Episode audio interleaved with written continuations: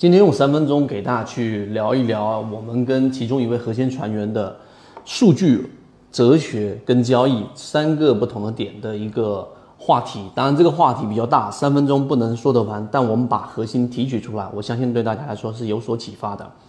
首先，第一点，近期的行情跟我们从六月份、七月份到八月份一直以来的判断，市场没有资金、没有趋势，存在很巨大的风险是一致的。所以，我们。大部分的圈子里面的船员基本上都规避了这一波的风险，而这个规避可不是理想中的认为好像所有人都没有仓位，不是的，而是大部分的人都留有余地，可能重一点的仓位大概是五成，轻一点的三成、两成，很少有空仓，但也有空仓的，那是说明自己的这种行为认知啊是两者是有结合的，叫知行合一。虽然说没有办法做到完全的知行合一，但至少。在我们圈子的模型的辅助之下，做到了一定程度的结合，这是一个很重要的改变。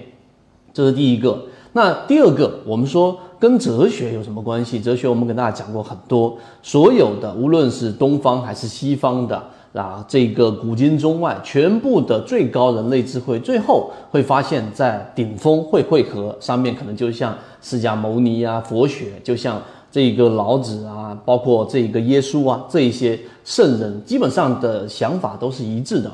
那这个哲学跟我们的交易其实也是相通的。那只是我们东方更偏重于我们说的感性认知啊。虽然说你说不清楚，因为在西在在我们中国的哲学当中啊，这个哲学小王子复旦的教授这个王德峰啊，这个说过一个话题。他说的就是什么是哲学？哲学就是我告诉你一个内容，但我没有办法给你解释，解释得了，它就不是我们东方的哲学。那西方的哲学呢，是建立在逻辑之上的，所以它能够一步一步的推演，它的逻辑有多强，它的数学有多强，它的哲学就有多强。那东方跟西方的哲学，那其实到最后他们在。刚才我们说顶峰是汇合的，那在交易当中，其实就呈现出另外一个第三个点的话题，就是关于数据。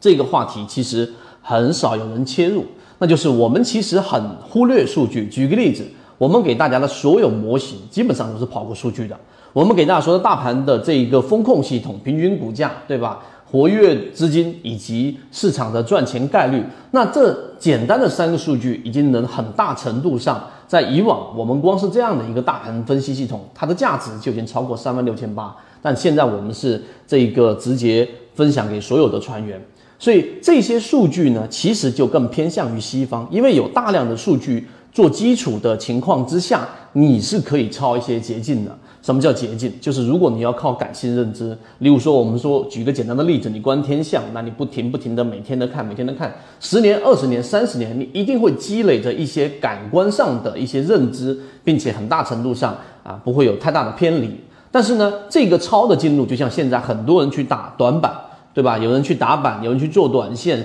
做超短线，甚至有些交易者，然后呢，我也跟他沟通过做日内交易，那他交易的频率。可能他一个月的交易频率已经是一个普通交易者一辈子的交易频率了，所以他在数量上啊，这个远远的去打败了前者，所以他积累的很多的数据，即使他没有做很啊这个归纳性的总结，但他的这个数据或者说样本数量是远超于前者的，所以有一部分虽然说是小数打板短线交易者取得了巨大的成功，所以这个就是基于数据的。那我们作为普通交易者，尤其是我们圈子的交易模式，有没有办法在其中找到一个平衡呢？我们找到了。那我们在后面的圈子会给大家去讲到，例如说刚才我们说的数据，你怎么样去衡量一个市场的赚钱的机会呢？举个例子，我们说我们是以低息交易模型，我们就会统计每一天出现恐慌超跌的数量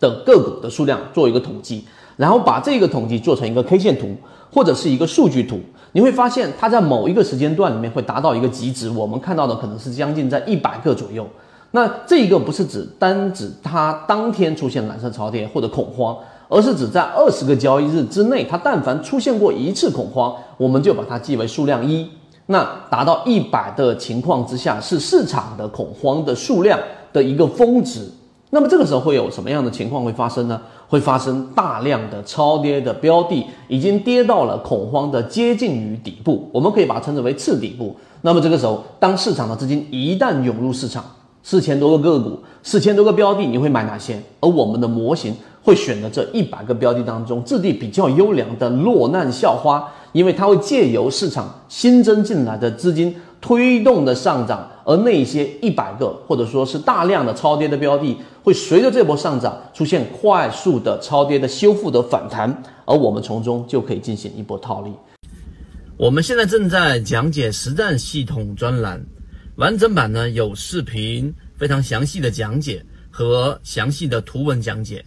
帮大家建立一个完整的交易系统。所以，如果你想进一步的系统的去建立自己的交易系统的话，可以拿出手机。圈子在讲完整版缠论专栏，有视频、图文、案例讲解，一步关注老莫财经公众平台。